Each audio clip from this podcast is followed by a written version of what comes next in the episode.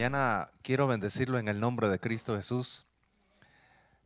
La vida a veces no es fácil, pero lo maravilloso es que Dios siempre es bueno, Dios siempre es fiel y está con nosotros cuando más lo necesitamos para darnos su fuerza, su paz y también su victoria. Eh, yo quiero que usted reciba saludos de mi amada esposa Silvia. Con ella llevamos 32 años de matrimonio y han sido 32 años en los que desde el inicio le servimos a Dios. Y Dios nos bendijo con, con una hermosa hija que ya cumplió los 24 años, pero que cada vez que vemos su rostro, estamos viendo las respuestas y los milagros que Dios puede hacer. Diagnosticados estériles como matrimonio. Dios tuvo que intervenir a través de un milagro. Tuvimos que esperar aproximadamente ocho años, nueve años, para poder ver ese milagro de Dios. Y hubieron tantas batallas, tantos momentos de desánimo.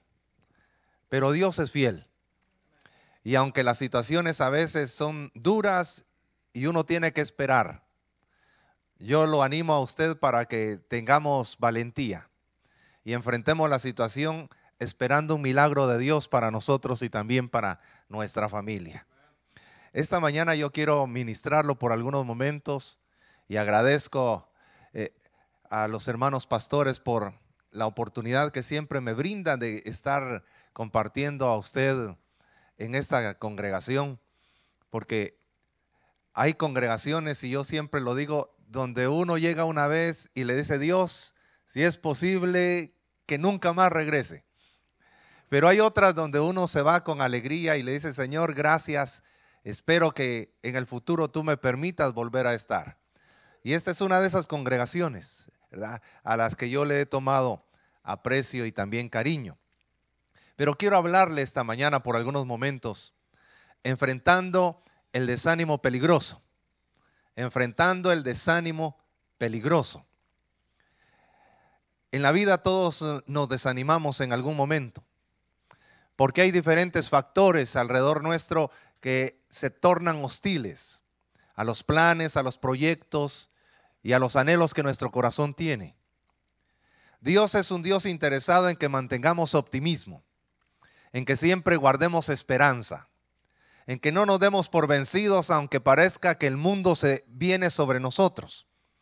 Y hablando Dios en Éxodo 23, 16, Dios hace un desafío a su pueblo y les dice que se debía celebrar una fiesta de la siega de los primeros frutos de las labores, cuando se comience el trabajo.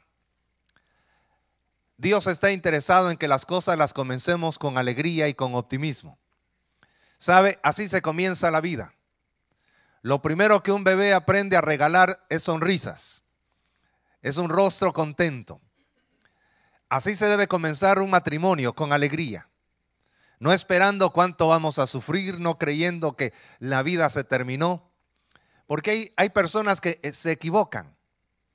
Yo recuerdo que oía a dos muchachos platicar y uno le decía al otro, ¿cuánto tiempo te queda de vida? Y él decía, hasta el 15 del próximo mes. Disfruta ahora tus últimos momentos, dice. Sí, es cierto, ese día va a ser mortal para mí. Y uno pensaría que estaban hablando de cáncer terminal, ¿verdad? De, una enfermedad que lo iba a llevar a la muerte. Lo que sucedía es que ese día él se iba a casar. Y para él era sinónimo de muerte, de fracaso, de enfermedad terminal. Pero Dios quiere que usted y yo comencemos las cosas con alegría. Así debe comenzarse también un nuevo trabajo. Usted conoce gente que primer día de trabajo entra a las nueve, a las cinco de la mañana ya está levantado, ya se bañó, ya está desayunando con unas ganas de ir a trabajar. Pero a veces es difícil mantener ese optimismo. Porque uno puede comenzar con todas las fuerzas y a medida que pasa el tiempo se desgasta, uno se, se turba y llega el instante en el que uno también se desanima alguien empezó a hablar del matrimonio y empezó a hablar muy bonito. Él dijo, mi matrimonio ha sido como cinco minutos. Y él decía, y ya llevamos y hablaba de muchos años, casi 40 años de casado. Yo dije, qué hombre tan especial, ¿verdad? 40 años de matrimonio y lo compara con 5 minutos. Pero de ahí lo echó a perder con lo que dijo a continuación.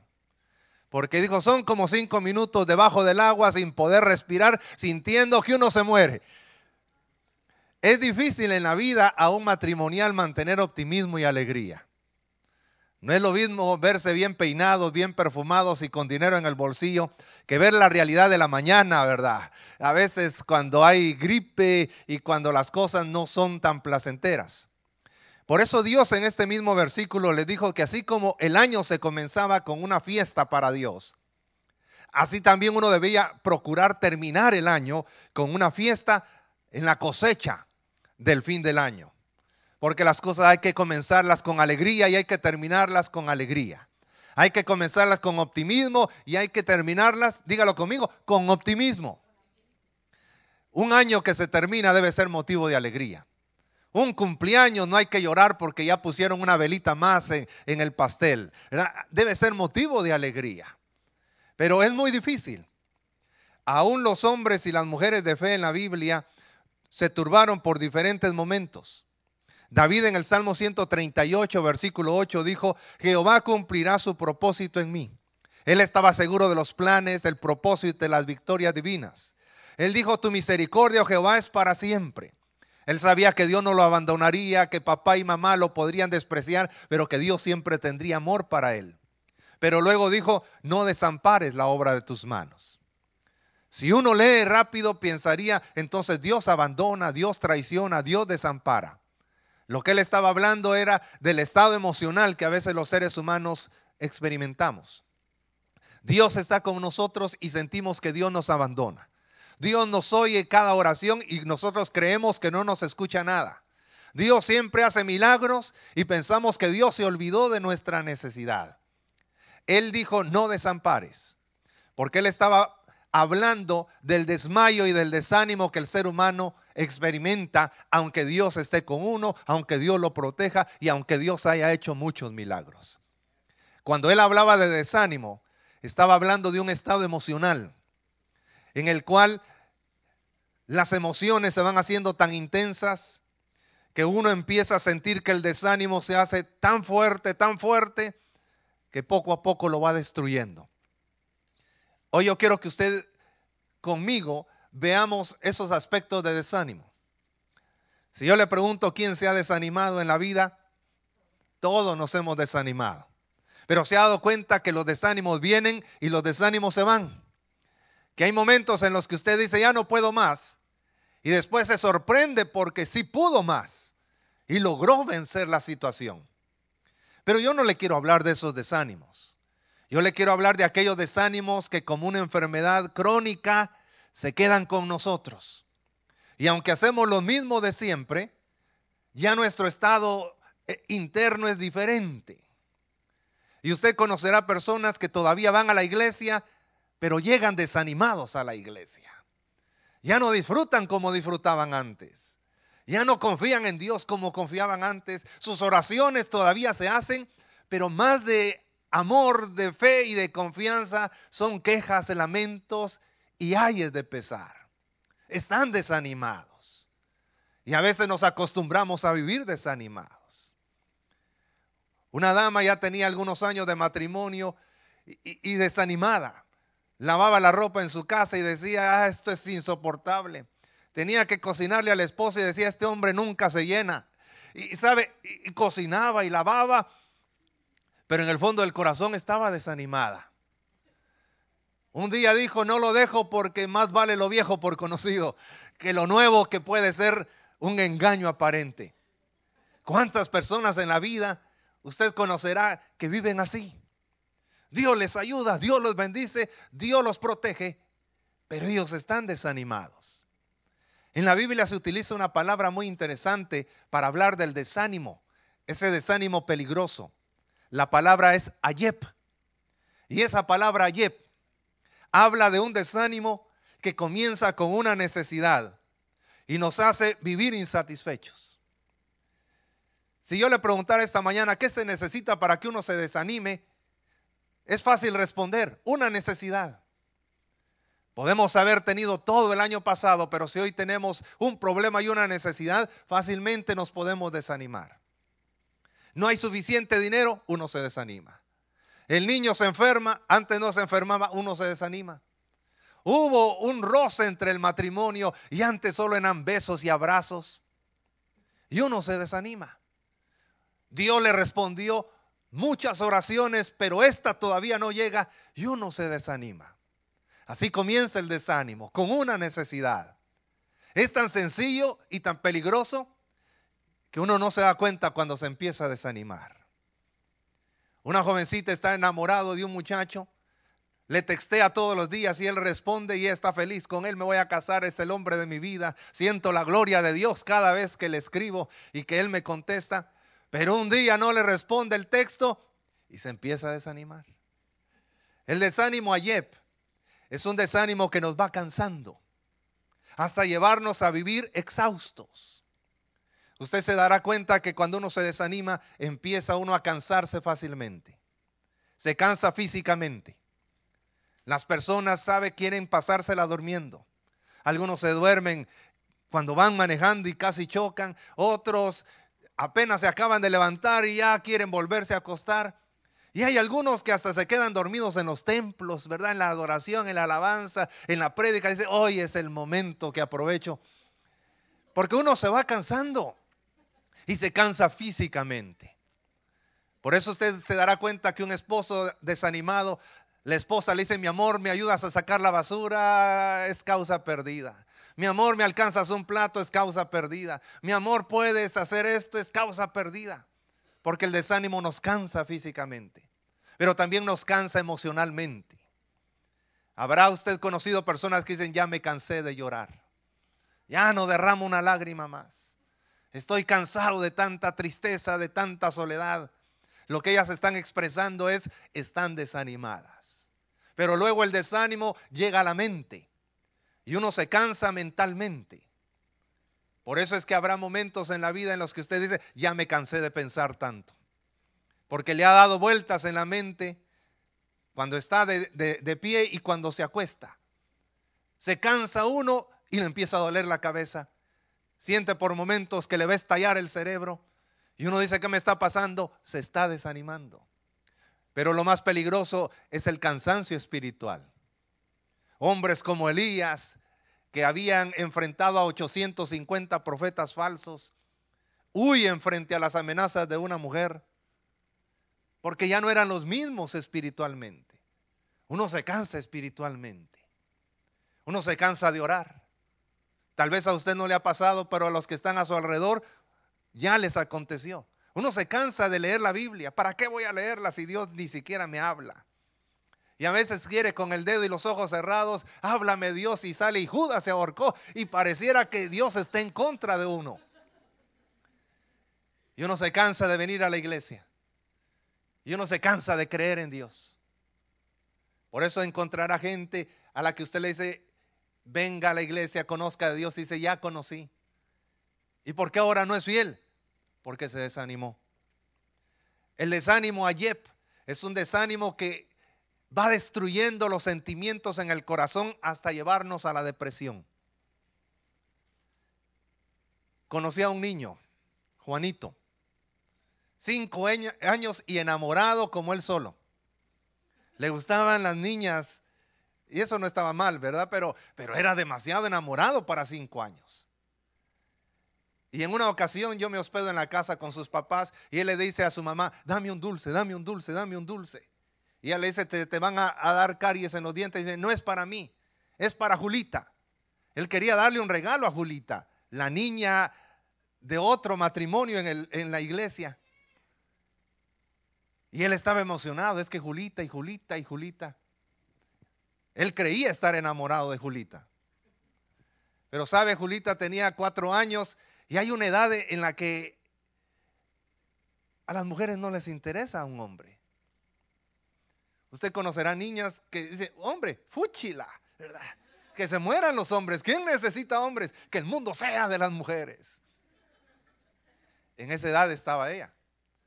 Y él llega con el dulcito en la mano esperando que ella llegue, que ella llegue, que ella llegue. Y no viene, y no viene. Ya va a venir mi hijo, le decía. Entra la famosa Julita. Y solo llega al lugar y el niño sale corriendo con el dulce y se lo ofrece. Pero usted sabe que cuando no hay química, cuando no hay compatibilidad, a veces los intentos son frustrados. Y e, él le da el dulcito y la niña se voltea y ni siquiera le hace caso.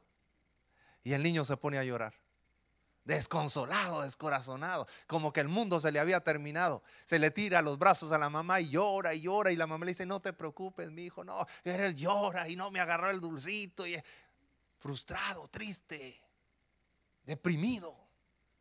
¿Sabe cuánto le duró el desánimo a ese niño? Cinco minutos. Porque aunque Julita no le aceptó el dulce, después llegó otra nena, él la miró y le dije que es enamorado ese niño. Hay que orar por él de seguro. Agarra el dulcito, se lo ofrece a la nena y ella no lo vio a él. Vio el dulcito y se lo agarra y, se lo empieza a, a, comer y a chupar. Y el niño feliz. Me agarró el dulcito. Qué enamorado. Qué bonito fuera la vida que los desánimos duraran cinco minutos. Que fueran simplemente con con dar un dulce o, quitar un dulce. Pero usted se dará cuenta que la vida es más compleja que eso.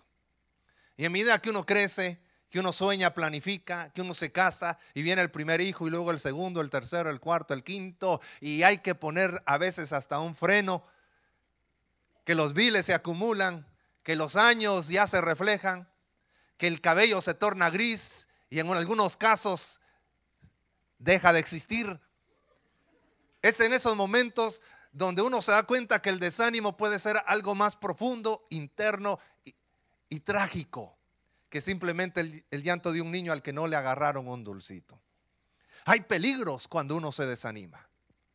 Las personas desanimadas se tornan peligrosas. Y la situación de alguien desanimado no es tan favorable como la situación de antes. Hay tres problemas que Dios quiere evitarnos pero que no los podremos evitar si nos desanimamos. Por eso yo quiero aconsejarle, no permita que el desánimo cuando llegue a su vida se convierta en algo crónico. No lo alimente, no lo consienta, eh, no lo crea, porque a medida que uno se desanima, hay problemas que uno mismo se los está generando. El primero de ellos, cuando usted se desanima, se hace vulnerable a los ataques que el enemigo le lanza. Hay una protección que Dios nos ha dado. Nehemías dijo, el gozo del Señor nuestra fortaleza es. Y estaba hablando de un castillo de protección, de un muro de seguridad, de un ejército de defensa. Qué maravilloso es estar contento, alegre y confiado en Dios. Así como usted y yo estamos esta mañana. Se anima a levantar la mano y decir, Señor, yo estoy contento contigo. Señor, gracias porque tú me das alegría, gozo y paz. Porque cuando uno está contento, Dios utiliza esa alegría para protegerlo de los ataques del enemigo. No hay pan, pero uno ve el, aspecto positivo. Por eso en Centroamérica dicen, si no hay pan, comamos tortillas. Porque siempre hay una opción, siempre hay una solución. A mal tiempo hay que tratar de ponerle buena cara. Y sabe, y eso sirve. Porque uno contento, aunque sea la comida recalentada de ayer, sabe bien. Y uno la disfruta. Pero uno desanimado, aunque sea el mejor banquete de ese restaurante donde a usted le gusta ir, no satisface. Porque uno está sensible por el desánimo. En Deuteronomio 25, 17, Dios le recordó a Israel que cuando iba en el en el desierto, Amalek los atacó y les causó mucho daño. Pero sabe, Amalek era astuto. No atacó a los que iban adelante, porque casi siempre adelante eran los guerreros más valientes. Y también se colocaban a veces los sacerdotes llenos de alabanza a Dios. Él atacaba a los que iban atrás, porque casi siempre atrás queda la gente cansada y la gente desanimada. La que en lugar de ir motivando a otros, a ellos los tienen que ir jalando. Vamos, no se quede atrás. Vamos, apúrese, lo esperamos. Es que ni siquiera hay tamales, ¿no? Venga, vamos a ver qué se consigue. Y dice que a esa gente que era débil, que estaba cansada y desanimada, fue a los que Amalek atacó. Hay ataques que el enemigo le lanza a usted todos los días. Y Dios lo protege a través de la alegría que usted mantiene en su corazón. Pero cuando uno se desanima, lo que antes a uno no le afectaba, ahora le empieza a afectar. Antes una persona no le saludó a ella y ella decía, no importa, tal vez se distrajo, tal vez está con problemas, tal vez no le interesa, pero a mí eso no me preocupa. Dios me ama, yo con él soy feliz. Mire, no le afectó y el enemigo estaba utilizando ese ataque para destruirle. Y así pasó muchos años. Pero cuando se desanimó, la misma persona u otra no la saludó y ahora sí le afectó. ¿Y por qué me desprecian? ¿Por qué siempre es lo mismo? ¿Por qué si somos cristianos? ¿Por qué no dan buen testimonio? En la iglesia no hay amor. Mejor ya no sigo, mejor me voy a otro lado, mejor me quedo en la casa. ¿Por qué ahora se afectó tanto? Si eran los mismos ataques que antes ni siquiera le producían, permítame decirlo, cosquillas. Porque ahora se desanimó. Cuando nos desanimamos nos hacemos vulnerables a los ataques del enemigo. Lo segundo, se obstaculiza nuestra conquista. Cada año Dios tiene planes para que usted los conquiste. Planes, proyectos y metas. Alcances espirituales, familiares, financieros y también personales. Pero qué difícil es hacer algo cuando uno está desanimado. Cuando uno está contento es fácil. Yo he conocido personas, damas, a las que lavar platos no les gusta para nada. Pero están tan animados con su esposo lo quieren tanto, mire, que aunque no les gusta, lo hacen. Y a veces lo hacen hasta cantando o tarareando porque no se saben la letra del himno, pero ellos están haciéndolo. ¿Cómo logran superar eso? Porque están animadas.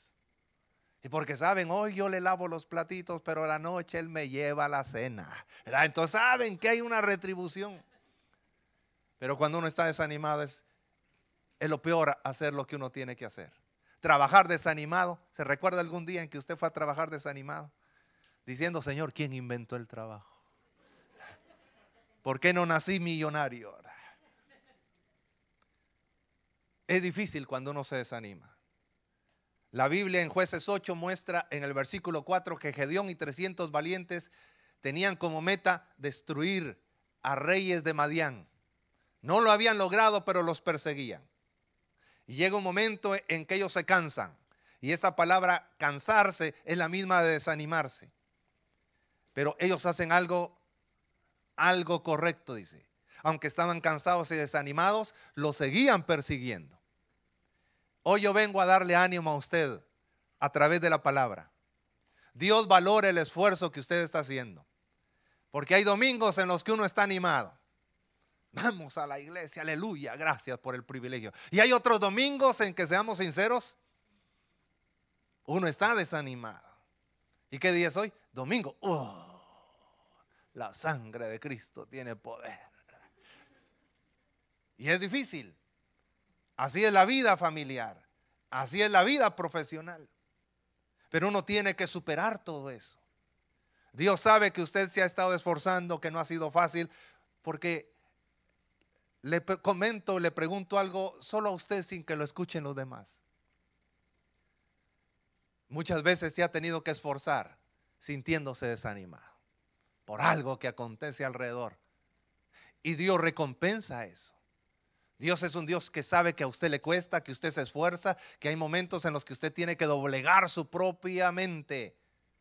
¿Y sabe lo que hizo Dios? Llegaron a un pueblo llamado Sucot y Gedeón dijo, dennos comida, algunos bocados de pan, para que la gente cansada y desanimada recupere fuerzas. Y la gente generosa, cariñosa, les empezó a dar. Hay cosas que Dios hace para que usted supere su desánimo. Son como esos bocados de pan que esta gente recibió, que a veces debemos apreciarlos y comérnoslos. La visita de alguien que a usted lo aprecia, a veces lo alegra. Mire, ese es un bocado de pan el versículo que usted leyó y casi le saca las lágrimas porque usted supo que Dios le estaba hablando, ese es un bocado de pan. La predicación donde usted dijo, Dios mío, eso me lo están diciendo a mí. Ese es un bocado de pan. La oración donde a través de un himno y una alabanza usted empezó a despojarse de la carga y se sintió liviano y alegre, ese es un bocado de pan. Esta mañana tenemos que comernos esos bocaditos de pan que Dios nos está dando para recuperar el ánimo. Dele una sonrisa así como las que usted sabe dar cuando le acaban de pagar, cuando todo le sale bien a quien está al lado suyo y dígale, Dios está haciendo algo para que recuperemos el optimismo y la alegría. Dígale, Dios nos va a ayudar a vencer todo desánimo porque Él es fiel y su misericordia es para siempre. ¿Alguien se anima a darle un grito de alegría y de gozo a Dios? Un aplauso porque Él se lo merece. Gloria a Dios. Es peligroso estar desanimado. ¿Sabe cuál es la tercera consecuencia? Nos puede impedir alcanzar la cosecha que ya está muy cerca. El que no siembra, nadie se asombra de que no coseche. Todos dicen, ¿cómo quieres cosechar si no siembra? Pero ¿sabe qué es lo lamentable? Gente que ha estado sembrando y espera su cosecha y la cosecha está cerca, pero la pierde por el desánimo que experimenta. Pablo le habló a los Gálatas, capítulo 6, versículo 9, y les dijo, no nos cansemos pues de hacer bien. Es lo mismo que Dios quiere que usted y yo sepamos hoy. No se canse de orar, no se canse de interceder, no se canse de servirle a Dios. No se canse de darle ánimo a otros. No se canse de enfrentar sus problemas. No se canse de seguir adelante en el Evangelio, aunque todo se esté complicando. Porque a su tiempo usted va a cegar la cosecha que Dios tiene para premiar su esfuerzo, sus lágrimas y su valentía. Pero él luego les dio una voz de alerta y le dijo, si no desmayamos porque él sabía que el desmayo, que en el Nuevo Testamento significa el desánimo del que yo le hablo, el peligroso, el crónico, el destructivo, puede impedir que uno alcance lo que tanto ha estado sembrando y espera. Gente que ha estado cerca del milagro que ya estaban pidiéndole a Dios, muchas veces no lo experimentan. El desánimo les impidió esa cosecha. Hoy Dios quiere que usted y yo no perdamos nada. Por eso, ¿qué hacemos cuando nos estamos desanimando? David nos da un consejo sabio o una serie de consejos y yo quiero concretarme en este punto para que usted y yo los analicemos. Hay gente que nos ayuda cuando nos desanimamos. ¿Usted tiene a alguien que lo ha ayudado cuando ha estado desanimado? ¿O nadie se ha preocupado de usted? No, siempre hay alguien. Siempre hay alguien. A veces quien ayuda al esposo desanimado, ¿sabe quién es? La esposa. Era el perfecto momento para que usted como mujer hubiera dicho, amén, así es, hermano Herbert. Dios está hablando esta mañana para que oiga quien ya le dije, ¿verdad? Porque a veces el esposo se desanima. Y qué valiosa es la esposa que le dé ánimo. Hay mujeres que no lo hacen. Una en la Biblia vio a su esposo en problemas, desanimado, y le dijo, maldice a Dios y muérete. Pero gracias a Dios en el Evangelio las esposas son diferentes. Bueno, hay un varón que lo dijo, era el momento en el que usted como mujer volviera a decir, amén, es cierto. Vaya que lo reconoce. Conocí a, un hombre que cuando se desanimaba, y la esposa era la, primera que lo detectaba, y decía, lo tengo que animar. Y sabía que él se animaba con algunos platillos que la mamá cocinaba, pero que a ella no le gustaba cocinar. Y casi nunca se los cocinaba. Pero cuando él estaba desanimado, empezaba a cocinarle esos platillos y él empezaba a sentir el aroma y decía, ¿qué estás haciendo? Esto y esto. Ay, pero si tú nunca lo cocinas, sí, mi amor, pero tú eres especial y usted sabe que la esposa es así, ¿verdad? Y tú eres lindo y tú eres maravilloso, mi cielo, mi muñequito, mi papaito, esto y aquello y todo. Y él comía eso, mire, y lo disfrutaba y después estaba nuevamente contento. Ella sabía cómo ayudarle. Y conoció otro matrimonio, eran los Ramírez. El esposo detectaba que ella se desanimaba y sabía cómo darle ánimo.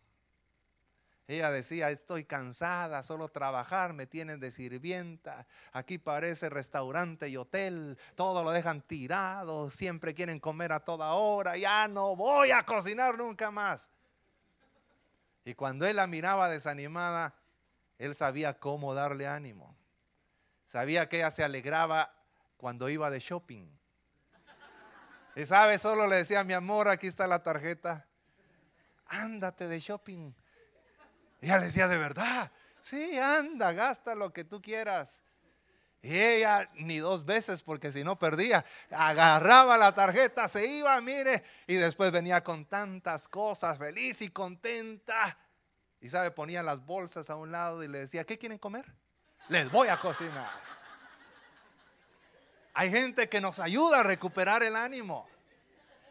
Por eso usted y yo debemos valorar a ese hermano en la congregación que le sonríe, que le da ánimo, que le saluda, que le bendice, que le abraza, que a veces usted dice, ya me cansa tanto que platica, pero muchas veces Dios lo ha usado para darle ánimo. Y debemos apoyarnos cuando alguien esté desanimado. Debemos hacer algo para que recupere su ánimo. Pero tenemos que reconocer que nadie nos va a ayudar como Dios nos ayuda. Si alguien nos va a sacar del desánimo, ese es Dios. Porque a veces lo que haga la esposa no es suficiente, lo que haga el esposo no es suficiente, lo que hagan los pastores no es suficiente, lo que haga la iglesia no es suficiente. Tiene que intervenir Dios. Vea lo que dijo David y vamos llegando ya a la recta final. Salmo 61, versículo 2. Él nos da ciertos tips para que apliquemos en los momentos del desánimo. Pero hago un pequeño paréntesis y le pregunto, ¿existe la pequeña posibilidad de que usted se haya estado desanimando en este tiempo? Y que se dé cuenta que el desánimo no es como los otros que vinieron y se van, sino que ya le está ganando terreno y le está afectando. Hoy tenemos que hacer algo. Hoy tenemos que acercarnos a Dios. Porque con el aprecio que yo le tengo a usted, el consejo que le puedo dar es, ese desánimo ya no debe continuar. Ya no debe continuar. Desde el cabo de la tierra clamaré a ti cuando mi corazón desmaye o se desanime. Primer tip, debemos identificar en nosotros mismos cuando el desánimo empiece a manifestarse. Hay cosas donde uno es el último que se entera. Y en el factor desánimo, así sucede. Cuando usted esté desanimado, permítame que lo ponga como ejemplo, no, para hacerlo sentir mal, pero cuando uno está desanimado, son otros los que se dan cuenta primero. A veces uno no se da cuenta.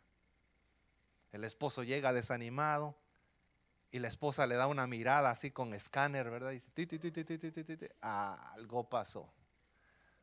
Y dice, mi amor, ¿qué pasó? Nada. Ah. Ya llevamos 10 años juntos, hasta el ronquido te conozco. ¿Qué pasó? Nada. Bien, vení, sentate, tomémonos un cafecito. ¿Qué pasó? Nada se le queda viendo. ¿Cómo me vas a decir que no te pasó nada? ¿Qué te pasó? Él dice, no, pues sí, fíjate que hay el jefe, que en el trabajo, que las horas extras, que el cheque, que el carro, que el gas, que este y lo otro. Hmm. No es que se lo sospechaba, lo detectó. Y a veces el esposo, aunque a veces los esposos como que el escáner no está muy bien calibrado. Pero a veces es el esposo el que detecta el desánimo en su pareja. Ella cariñosa, sonriente, silbadora, ¿verdad? Él abraza y, ay, mi amor. Y ahora no se deja abrazar. Ahora le pone el codo. Ah, ahora le dice, estate quieto. Y dice, no, aquí está pasando algo. ¿Qué pasa, mi amor? No se responde, pero los suspiros a veces delatan. Y hasta que dice, sí, fíjate que el niño, esto y esto, aquello. Y tu mamá que siempre llama y dice lo mismo. Mejor sigamos hablando de otras cosas porque nos podemos desanimar. Pero él dijo que él podía identificar cuando él se desanimaba. Yo lo invito a ser observador de, sus pensamientos, de sus emociones, de su estado de ánimo, para detectar prontamente si se está desanimando o no. Y cuando uno se está desanimando, hay un segundo tip. Hay cosas que se tienen que hacer inmediatamente para frenar y contrarrestar el desánimo. Él dijo, cuando mi corazón desmaye, desde el cabo de la tierra, clamaré a ti. Él sabía que si no clamaba, ya llevaba terreno perdido. Los seres humanos somos contradictorios. A veces dejamos de hacer lo que tenemos que hacer y nos ponemos a hacer cosas que no las deberíamos hacer porque perjudica. Hay conflictos en la familia donde el esposo dice algo y la esposa debería de reaccionar de cierta forma, pero no lo hace.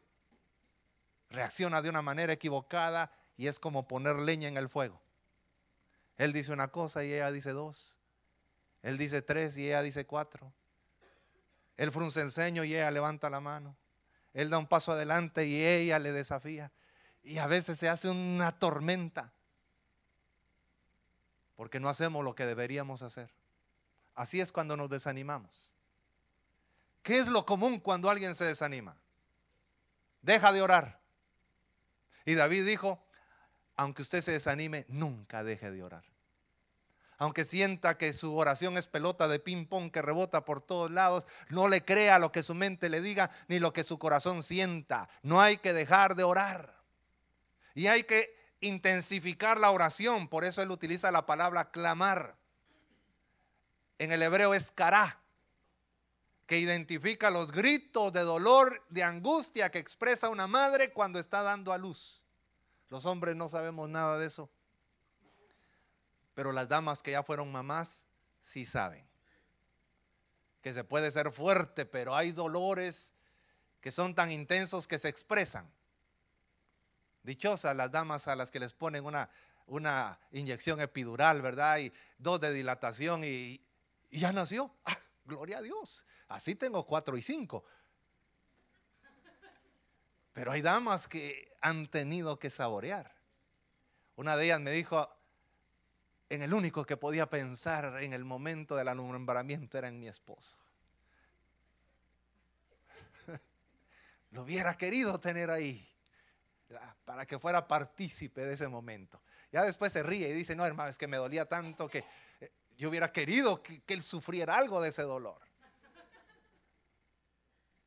Pero cara es eso, expresar el dolor que sentimos, el desánimo que pasamos, los tormentos que nos están queriendo carcomer. Hay que expresárselos a Dios. Derramar lágrimas, postrarse delante de Él, desahogar nuestro corazón y nuestras emociones. Mire, eso es algo que debemos hacer delante de Dios. Segundo, nunca deje de alimentarse de la Biblia. Porque de dónde se saca fuerza si no es de ahí. Tercero, no se aparte de los que le pueden ayudar. No sea parte de la familia, no sea parte de la iglesia. No diga hermano pastor o hermana pastora, cuando resuelva mis 38 problemas, aquí voy a estar fiel. No, no, ahora que tiene los 38 problemas. Venga, pida oración, oren por mí, llévenme en intercesión. Si es necesario, libérenme, pero yo necesito superar este desánimo. Hay cosas que no se deben dejar de hacer. Y hay otras que nunca hay que hacerlas. Primero, nunca pelee con Dios. Porque le voy a dar una buena noticia y una mala noticia. ¿Cuál quiere primero? La buena es que Dios le escucha, Dios le oye y Dios le comprende. Pero la mala es que nunca va a salir ganando usted. Dios siempre es Dios. Y es uno el que tiene que rectificar. Pero Dios siempre hace las cosas perfectas. Nunca proyecte su enojo y su frustración hacia su familia. Es que este hombre es el culpable de todas mis penas. Bien me dijo mi mamá, no te cases con él porque vas para mala vida. No, hermano, ni tampoco proyectelo a ella. Es que gasta tanto que no sé, hasta los ahorros debajo del colchón ya se terminaron. No culpe tampoco a la esposa. Ni diga para qué tuvimos tantos niños. Ellos no tienen, hermano, ni siquiera un guante para devolverle un golpe. Necesitamos enfocarnos. Es el desánimo el problema. Llévame a la peña más alta que yo. Tercer tip. Mantengamos esperanza. Esta mañana no es la reunión para decir adiós mundo cruel. Hermana pastora, la última vez que visito el templo, nunca más me va a volver a ver. No, no. Es el tiempo donde usted y yo sepamos que viene algo diferente. Que Dios es un Dios de milagros. Que la vida no se termina con lo que usted está pasando. Que hay esperanza para nosotros y nuestra familia. Que lo que el mundo dice no se puede, Dios dice yo lo hago porque soy rey y señor de toda la creación. Lo que es imposible para los hombres, dígalo conmigo, es posible para Dios. Por eso es que David dijo, llévame a la peña más alta que yo, porque él se sentía en un pozo, pero sabía que más adelante había un lugar más alto, más seguro, donde Dios lo iba a colocar. Así es lo que Dios va a hacer. ¿Cuántos hemos tenido momentos de desánimo y hemos visto un milagro de Dios? ¿Se anima a levantar su mano y testificarlo? La ayuda y el consuelo, Dios lo volverá a hacer. Pero hay que batallar. Y el tip final es que usted y yo tenemos que buscar refugio en Dios. Porque aunque usted y yo superemos el desánimo que enfrentemos en este tiempo, el desánimo tratará de regresar. ¿Y qué va a utilizar? Otra necesidad. Pero usted y yo debemos estar protegidos. David dijo, yo estaré seguro en tu tabernáculo. Estaré cubierto bajo las alas de Dios. Es algo muy interesante. Dios no tiene alas porque no es un ave. Es más, Dios no tiene un cuerpo como los seres humanos lo tienen, porque Él es espíritu. Pero en la Biblia se utiliza un lenguaje figurado, un lenguaje antropomórfico, o sea, con figura de hombre, porque hay cosas que de Dios no las podemos entender, aunque si Él no las pone en un lenguaje que sea comprensible para nosotros. Y cuando Él habla de sus alas, está hablando de su protección, pero también está hablando de su intervención, lo que Dios hace por usted cuando usted está desanimado. Sabe, Dios no necesitaría consentir nuestros desánimos. Cuando uno desanimado le dice, Señor, ya no te quiero servir, Dios podría decir, ok, tengo a tres mil que lo pueden hacer mejor que tú. Es a ti el que te estoy dando el privilegio, pero Dios no obra así. Dios hace cosas para mostrarnos su amor, su ternura. Y y a veces nos permite caprichos que Dios no debería o no tendría por qué permitir. Rabietas de niño, aunque somos adultos. Señor, si no me respondes, ya nunca más te voy a orar. Mire, esa es rabieta de niño. Te doy tres días, si no, vas a perder al mejor o a la mejor de tus hijas en todo el reino. Esa es rabieta de niño. Como el niño que dice, voy a aguantar la respiración y no voy a respirar hasta que me muera si no me compran el dulce. Y el papá sabe que haga lo que haga, va a respirar. Pero Dios es fiel y misericordioso. Por eso Él nos cubre, interviene. En este punto, yo encontré que hay diferentes aves y alas que identifican cosas que Dios hace cuando uno está desanimado, para protegerlo del desánimo. Yo no le voy a hablar de todo eso porque entonces me extiendo lo que no me debo extender. Pero sí le voy a hablar solo de una. Las alas de águila. Hay un versículo donde Dios dice, vosotros visteis lo que hice a los egipcios y cómo os tomé sobre alas de águilas y os he traído a mí. Hay una forma en la que uno puede protegerse del desánimo. David, Israel, cuando se desanimaba, se desenfocaba y se ponía a pensar en lo que no tenía que pensar. Y Dios le llamó la atención y le dijo, deja de estar pensando lo que piensas. Y le puso en la mente un pensamiento diferente. Vosotros visteis lo que le hice a los egipcios. Ellos desanimados no habían visto lo que Dios le había hecho a los egipcios. Ellos desanimados solo pensaban y recordaban y solo miraban lo que los egipcios le habían hecho a ellos. ¿Sabe por qué uno se desanima? Porque uno pierde control de sus pensamientos. Hay dos personas que tienen el mismo problema. Uno está optimista, esperando un milagro, y el otro quiere tirar la toalla, colgar los guantes. Es el mismo problema. Porque uno está contento y alegre y el otro está deprimido. ¿Es por Dios? ¿Es por la Biblia? ¿Es por la iglesia a la que va? ¿Es por el predicador que escuchó el domingo? Es por la forma en la que piensa. Uno piensa con optimismo, con fe, y el otro piensa con desánimo y con incredulidad. Es ahí la causa. Si usted está desanimado este domingo, no es por este servicio que está desanimado, ni por esta predicación. Es por la forma en la que ha venido pensando en medio de sus problemas y de sus situaciones. Si usted piensa con duda, con temor, con inseguridad, eso lo lleva al desánimo. Si usted piensa con optimismo, con fe y confianza, eso lo, saca del desánimo. Todo depende de lo que nosotros pensamos. Por eso Dios impactó la manera de pensar de Israel. Y le dijo, dejen de pensar lo que están pensando. Y les añadió, cuidado con lo que se acuerdan cuando están desanimados. Le voy a dar dos ejemplos muy cortos. Hay personas que cuando tienen un conflicto familiar, matrimonial, permítame que hable de eso, empiezan a pensar, este matrimonio va mal, de seguro nos vamos a dejar. Voy a tener que ahorrar dinero sin que lo sepa ella y ella dice sin que lo sepa él. ¿Verdad? Tengo que buscarme un abogado antes de que me deje sin nada. Empieza a pensar lo equivocado. Y no se da cuenta que eso le va desanimando más de la situación. Pero llega un instante peligroso en que él se puede acordar de una novia que tuvo, su primer amor amor de verano, amor de estudiante. Y ese recuerdo puede ser mortal.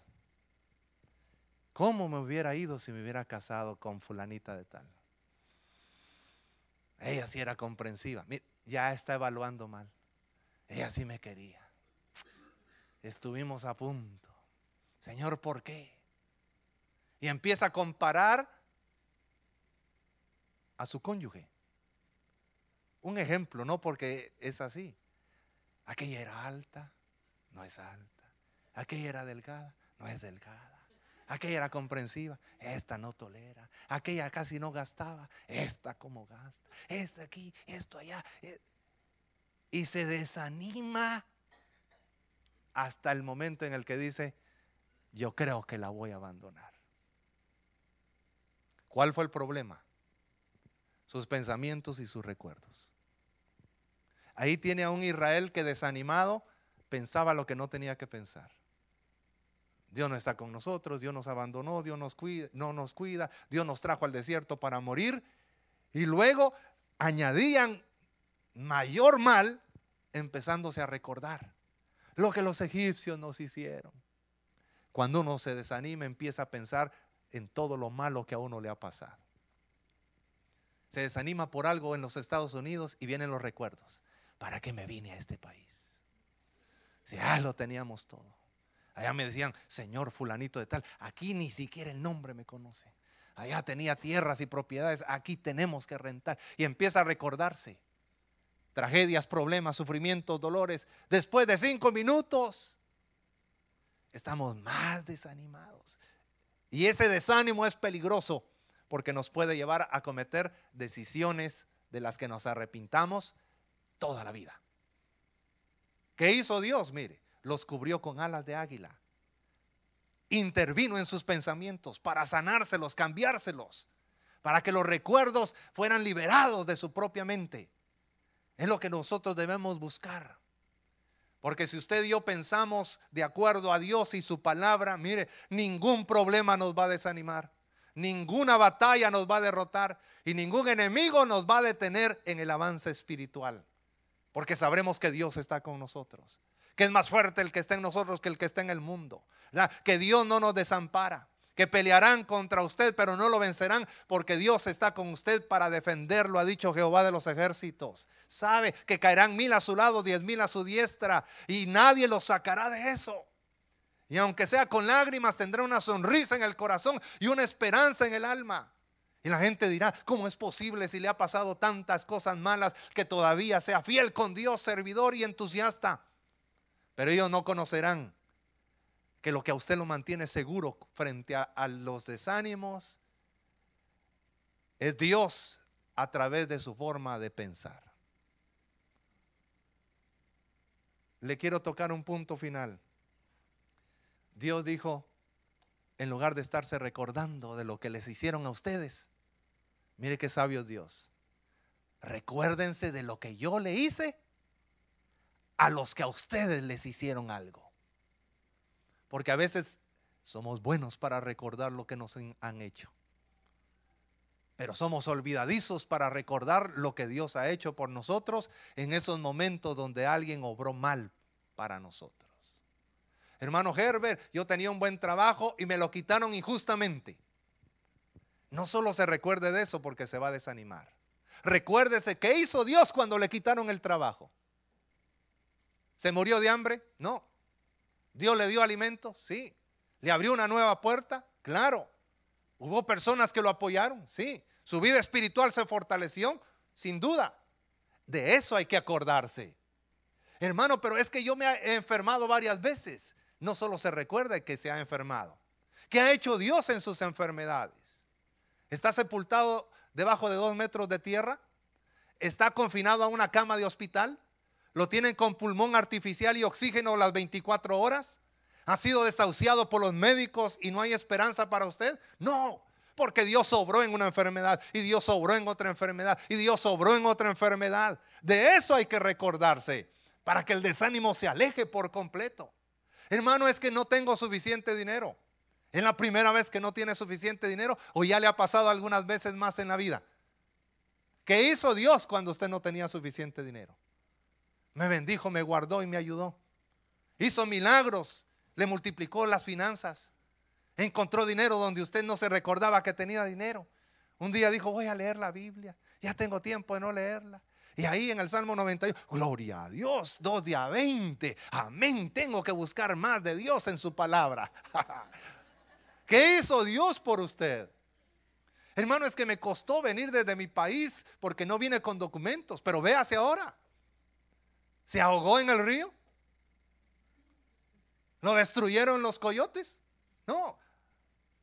Ni los animalitos ni los otros. No tuvo trabajo al principio, pero ahora tiene. Hasta se da el gusto de decir, no, yo creo que ahí ya no voy a trabajar. Es que no tenemos nada. Realmente no tiene nada. Recuérdese lo que Dios ha hecho. Como a veces solo había una cama prestada o la alfombra de un amigo que lo recibió. Y Dios le empezó a prosperar y le dio un trabajo y le dio ropa y le dio un su carro. Que la primera foto que mandó a su tierra fue con el carro a la par, ¿verdad? Así bendice Dios a los que le buscan. Y ahora tiene algo más que la gente allá en su pueblo o en su país dice, dichoso mi compadre o su ex compadre, porque no saben que usted ya tiene a Cristo, ¿verdad? Eh, dichoso mi tío, mi, mi abuelito, allá en los Estados Unidos dándose la gran vida. Porque seamos honestos, justos y realistas. Dios ha intervenido en las situaciones de nuestro pasado para que el día de hoy estemos contentos. Ya no se acuerde de las tragedias. Ya no diga, hermano, es que este hombre con el que yo vivo ya me traicionó. Porque si usted ve solo eso, se va a desanimar. Va a decir a este hay que vigilarlo hasta cuando duerma. Un ojo abierto y otro cerrado por si acaso. Revisarle la llamada. No, no, no, no. Hay que ver lo que Dios está haciendo. Que Dios está restaurando, Dios está sanando, que, que Dios está corrigiendo. Que Dios es fiel. Y que si Él le hizo una, que se ande con cuidado porque usted tiene quien le defienda. Y ese es Dios. Tenemos que ver lo que Dios ha hecho. Porque si no, hoy convertimos un domingo de lágrimas, llanto y malos recuerdos. Y se nos terminan los Kleenex. Y salimos, ¿cómo salimos? Desanimados. Ya decía yo, por eso es que estaba desanimado. No, no, tenemos que recuperar ánimo. En México, en Guatemala, la gente dice, sí se puede, aunque no lo logren, pero en Cristo sí se puede. El pueblo unido jamás será vencido y los vencen todos los días. Pero en Cristo, unidos a Él, mire, realmente seguimos adelante, en batallas, en tormentos y en pesares. Quiero decírselo de esta manera dinámica, mire, alegre y optimista, para que usted y yo sepamos que no estamos abandonados, que no estamos eh, eh, destruidos, que no estamos, hermano, fracasados, que hay una mano más grande, la mano poderosa de Dios, que está cuidándolo, sosteniéndolo, bendiciéndolo, y que si hoy usted no tiene todo lo que usted quisiera, tampoco debe decir que no tiene nada. Porque todo lo que usted necesita, Dios se lo ha provisto. Y Dios es tan bueno que todavía traerá cosas en camino. Para que un día usted diga, hermano pastora, quiero testificar. Hermanos, por tres años yo estaba orando por esto y esto y esto y aquello. Yo creía que nunca lo iba a tener, pero bendito sea el nombre del Señor, Dios me lo proveyó. Por eso esta mañana, no se desanime. Dele una mirada así como las que usted sabe dar ahora, no, no las sonrientes, ¿verdad? Ahora así como una, así calculadora, a quien está a la par suya, si hay alguien. Y dígale, no se desanime, porque se perjudica a usted, perjudica a su familia, perjudica a su futuro y aún perjudica a la congregación donde usted asiste. Tome ánimo, hagamos fiesta para Dios. Conservemos el optimismo. Por eso me gusta que en el Salmo 92, versículo 10 dice, y aún en la vejez fructificarán. En otras palabras, no hay motivo para desanimarse. Estamos cubiertos y protegidos por Dios. Pero un pequeño consejo, cuide sus pensamientos. Y no deje que los malos recuerdos lo desanimen. ¿Se puede poner de pie hoy?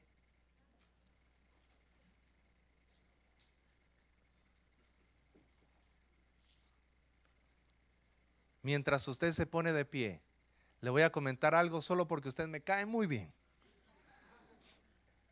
Yo siempre he notado que la gente se entusiasma más por los testimonios que por las predicaciones. Y se entusiasma más por las predicaciones que por las enseñanzas. Y a veces eso no les permite a algunas personas aprovechar todas las herramientas que Dios les da, porque Dios da más herramientas a través de enseñanzas que a través de predicaciones. Y da más herramientas a través de predicaciones que a través de testimonios. Pero los testimonios a todos nos gustan. Yo he podido ver personas que el testimonio que una persona está dando dura tres horas y mire, ni parpadean. Y, empiezan y sonríen y, gloria a Dios y aleluya. Y, empiezan a llorar y sí Señor y gloria a Dios y entusiastas. No es muy fácil ver eso en una predicación. Y a veces menos en una enseñanza. Y yo me preguntaba, ¿por qué? ¿Por qué? Y estudiando acerca de esto, lo entendí. ¿Sabe que hace un testimonio? Nos conecta en el pensamiento de la persona a la que le pasó tanta cosa trágica que nos identificamos con lo que a nosotros nos ha pasado. Y al oír, hermano, yo era de los peores mareros y maté a 30 con la mano derecha y a 15 con la izquierda y solo porque no tengo tres y no hubiera matado a otros 10 más. Y uno dice, qué terrible era. Y, fíjense que estuve en este peligro, me pusieron un cuchillo, una bala y una metralleta, pero Dios intervino y uno se conmueve, uno se quebranta, uno dice, Dios mío, porque uno hace algo. Empieza a recordarse lo que Dios también ha hecho con uno y el corazón se quebranta. El Espíritu de Dios nos ministra y no nos damos cuenta que a través del oír lo que Dios ha hecho en las tragedias de un ser humano, lo que Dios nos está dando es ánimo. Porque nos recordamos lo que Dios también ha hecho por nosotros. Es, una buen, es un buen hábito es una buena herramienta. Todos los días tenga cuidado con sus pensamientos. Y trate de recordar siempre no solo las cosas malas que le han pasado, sino lo que Dios ha hecho en medio de esas cosas malas. Murió un ser querido, eso es trágico. A nadie le va a entusiasmar recordarse de la muerte de un ser querido. Pero si usted se recuerda lo que Dios hizo, cómo algunos se convirtieron a través de eso, cómo Dios lo fortaleció hasta el día de hoy, cómo Dios dio esperanza, si era cristiano, el ejemplo que impartió,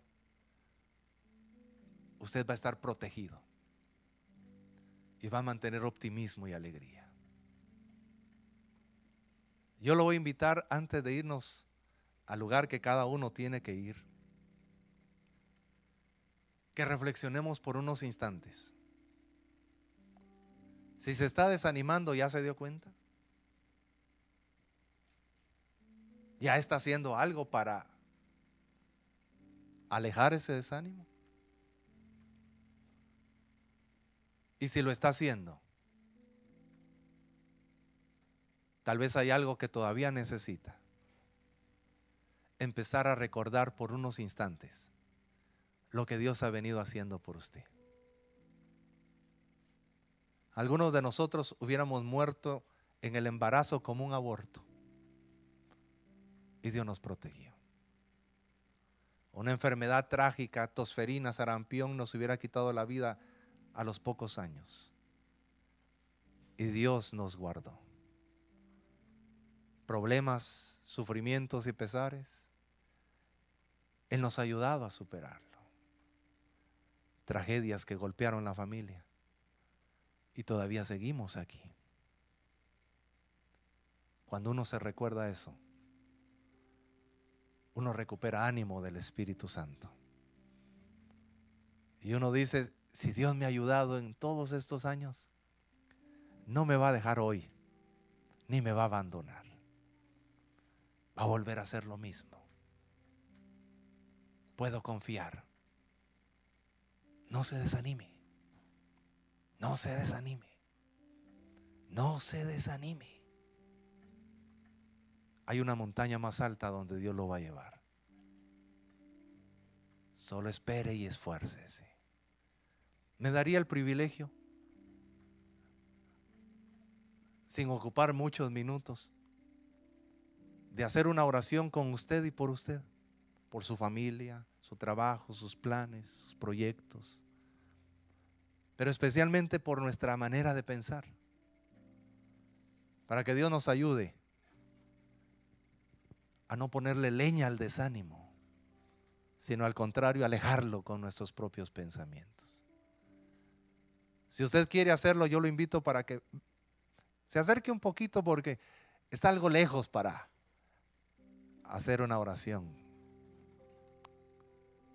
Y si usted quiere acercarse con su amada esposa, si vino con ella, con alguien de su familia, con un hermano, un amigo, o usted sola, solo. Pero que juntos podamos decirle, Señor, los seres humanos nos desanimamos. Pero los hijos de Dios no podemos dejar que el desánimo se haga peligroso. Hay muchas cosas que en internet no me gustan y a otras, algunas me llaman la atención.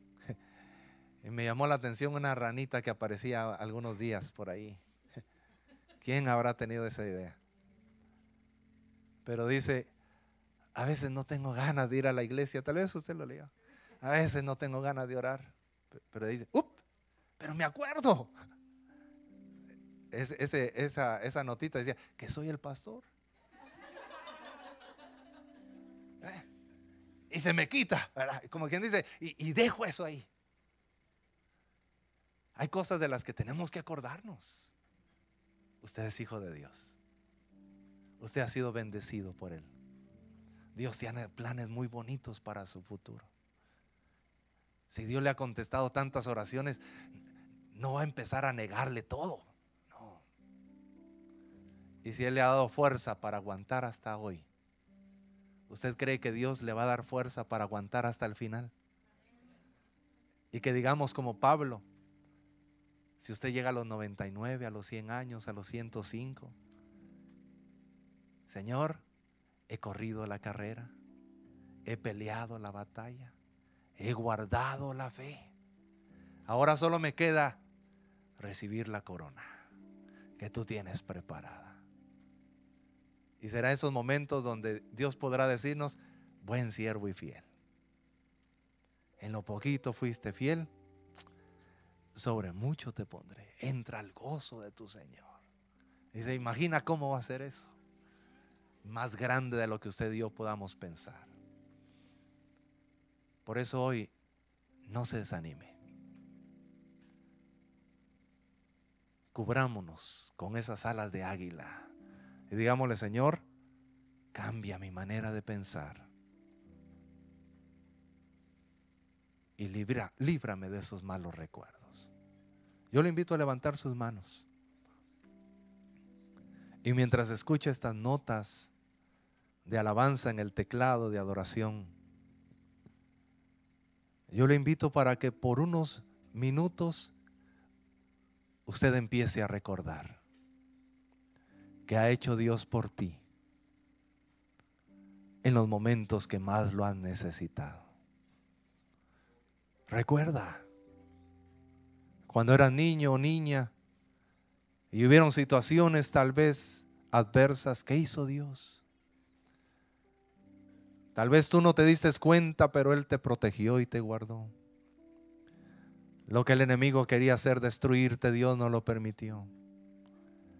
¿Qué ha hecho Dios cuando tus planes se han frustrado? Darte esperanza y nuevos planes. ¿Te recuerdas cuando se te cerraron puertas? Cuando alguien fue injusto contigo. Cuando alguien te hirió y te despreció. Cómo Dios estuvo dispuesto a consolarte y a sanarte. Algunos estaríamos muertos ya el día de hoy. Pero Dios intervino, sanó enfermedades, reprendió a la muerte y nos dio años de vida. ¿Cuántas veces no has tenido dinero suficiente según tu pensamiento? Y a pesar de eso, Dios te ha guardado para salir adelante y reconocer que estás bendecido. Si tú recuerdas todo eso, el Espíritu Santo empezará a ministrar tu mente y traerá esos versículos de la Biblia y de la palabra que tú has guardado como promesas, que tú has dicho, Señor, yo confío en esta palabra que lo vas a hacer. Y empezarás a ser ministrado y fortalecido. Y te darás cuenta que hay cosas que se alejan hay sombras que se disipan. Hay heridas que se sanan. Y tu ánimo empezará a ser fuerte. Y a través de las lágrimas que salen de tus ojos, mira, se aleja la tristeza, se aleja el pesar. Y empiezas a disfrutar ese amor que Dios te tiene. Porque si de algo debemos estar seguros es que Dios nos ama. Y nos ama intensamente. Levanta tus manos. Deja que Dios te ministre por unos momentos. Si te has estado desanimando, no lo ocultes. Dios no condena, Dios no juzga por eso. Él está esperando que tú abras tu alma, que te desahogues, que le expreses lo que sientes. Él no se apartará de ti. Él no te dejará sola o solo. Él empezará a acariciarte con su presencia y su misericordia. Señor, gracias Estamos siendo consolados y fortalecidos. Estamos siendo animados, Señor, con tu bendita palabra. Gracias. Gracias. Porque nuestra vida no ha sido fácil. Porque aquí, Señor, hay hijos tuyos que han tenido que pelear batallas crueles. Pero tú nunca les has dejado solas ni solos Siempre le has dado esperanza y optimismo. Hoy les bendigo en el nombre de Cristo. Recibe esa bendición, esa administración. Mira, Dios va a empezar a cambiar. Ese lamento, ese pesar, ya se lo está llevando, lo está alejando, porque Él te ama. Señor, gracias. Señor, gracias. Porque a veces, Señor, nuestras batallas son tan fuertes y tan intensas que solo tú las conoces y solo tú tienes el poder para ayudarnos. Señor, gracias por ella. Gracias por ella.